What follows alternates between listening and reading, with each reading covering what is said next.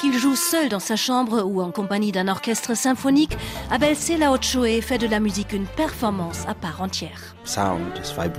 Le son est une vibration. Nous sommes faits d'eau, vous savez. C'est une science extrêmement simple. D'un coup d'archet virtuose, le musicien sud-africain repousse les limites du violoncelle bien au-delà des quatre cordes. Je le vois comme des fils suspendus à un morceau de bois qui invite à expérimenter.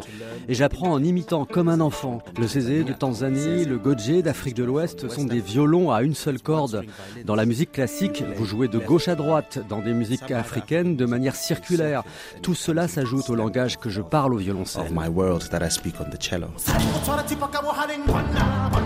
Abel Selaochoe chante surtout au violoncelle. Il passe d'un chant guttural puissant à une voix qui semble vouloir embrasser le monde. L'Afrique du Sud est une nation de chansons. Qu'on ait des problèmes ou qu'on soit heureux, on chante tout le temps. Élevé dans un quartier pauvre par une mère femme de ménage et un père mécanicien, le jeune Abel commence le violoncelle sur le papier. En raison du manque de ressources, on avait accès à l'instrument seulement une fois par semaine.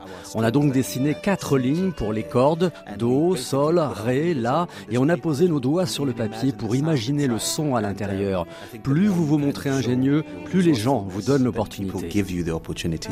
Le jeune prodige ne décroche pas une mais deux bourses et part à 17 ans pour suivre ses études en Angleterre, sans pour autant oublier ses racines.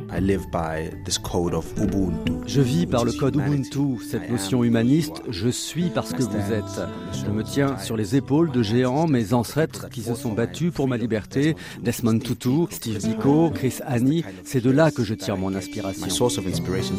À 30 Abel Selaochoe rend hommage à ses héros de la lutte contre l'apartheid à travers un album où il croise la musique baroque de Bach avec celle de ses propres origines. Un album engagé, mais avant tout universel.